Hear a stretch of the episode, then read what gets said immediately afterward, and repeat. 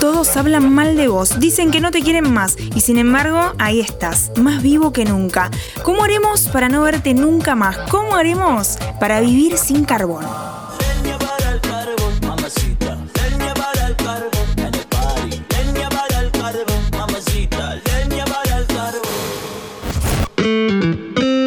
Alta tensión. Hola, ¿cómo va? Estás escuchando Alta Tensión en Interés General, tu podcast favorito sobre energía. En el capítulo de hoy vamos a hablar del carbón, no el que usás en la parrilla, sino el mineral.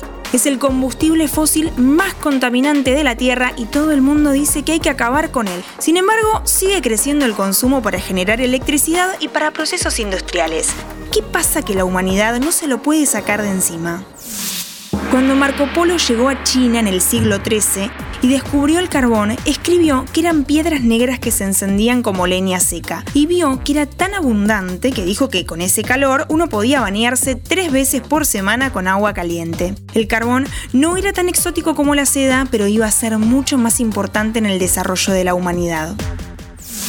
Los que mejor lo aprovecharon fueron los ingleses. Con grandes minas de carbón en toda Gran Bretaña, pudieron darle energía a la revolución industrial. Hay mil razones para explicar el poderío inglés en el siglo XIX, pero el carbón tiene un lugar fundamental. Hoy, tanto tiempo después, sigue siendo el combustible número uno para producir electricidad en el mundo. Y es también el que más emite gases de efecto invernadero, casi el doble que el gas natural. Por eso necesitamos erradicarlo lo antes posible. ¿A que no sabes de dónde viene la palabra carbono? Adivinaste. En 1973 el carbón producía el 38% de la electricidad, en 2019 casi el 37%, es decir, un crecimiento constante con una producción que aumentó muchísimo. La fuente que más se redujo en ese tiempo fueron los combustibles líquidos a base de petróleo. Ese terreno fue ganado sobre todo por el gas natural y en el último tiempo por la energía solar y eólica. El carbón sigue ahí y a pesar de los compromisos de la mayoría de los países, no vemos reducciones significativas. Ya te hablamos en alta tensión sobre la crisis energética que marcó al 2021 y va a seguir con nosotros en 2022. En enero el precio subió casi hasta su récord histórico y eso significa que los países van a necesitar más carbón. Sí, más. ¿Por qué? Porque las renovables no crecen todo lo que prometieron que iban a crecer y el gas tampoco. La historia de Marco Polo no la contamos solamente porque es simpática y porque ilustra cómo cambiaron nuestras necesidades energéticas, sino porque el carbón fue el gran responsable del poderío de otra superpotencia.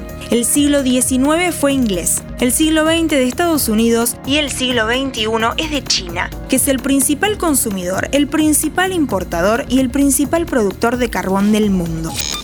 Lo usan sobre todo para generar electricidad, pero también para la industria siderúrgica y el cemento, que necesitan mucho pero mucho calor. Los otros grandes consumidores son India, Japón, Corea y también Europa, que aunque quiere mostrarse verde, todavía depende mucho de este mineral oscuro. Según la Agencia Internacional de Energía, el consumo de carbón seguirá creciendo hasta 2024, cuando lleguemos al pico de la demanda. Esto va en contra de todos los escenarios que plantean una generación de electricidad más amigable con el ambiente. Y yo te diría que es el factor clave para entender por qué tenemos que pensar en la transición energética como eso una transición. Para bajar emisiones y al mismo tiempo tener una red eléctrica que no se corte, el gas natural es el principal candidato al menos mientras se desarrolle una fuente confiable para almacenar la energía intermitente de las renovables, como las baterías o el hidrógeno. La decisión de Europa de declarar a la energía nuclear y al gas natural como energías sostenibles va en ese sentido. Saben que el enemigo a vencer es el carbón, y aunque no parezca simpático, se decidieron por una solución posible, que en la mayoría de los casos es mejor que la solución ideal.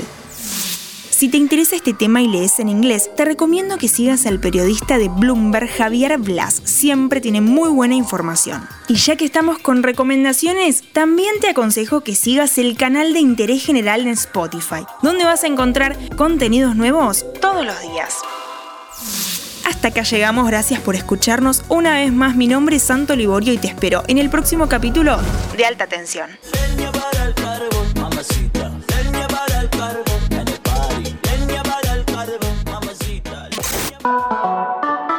Antes de deslizar para continuar con tus podcasts favoritos, seguí a Interés General en nuestro perfil de Spotify.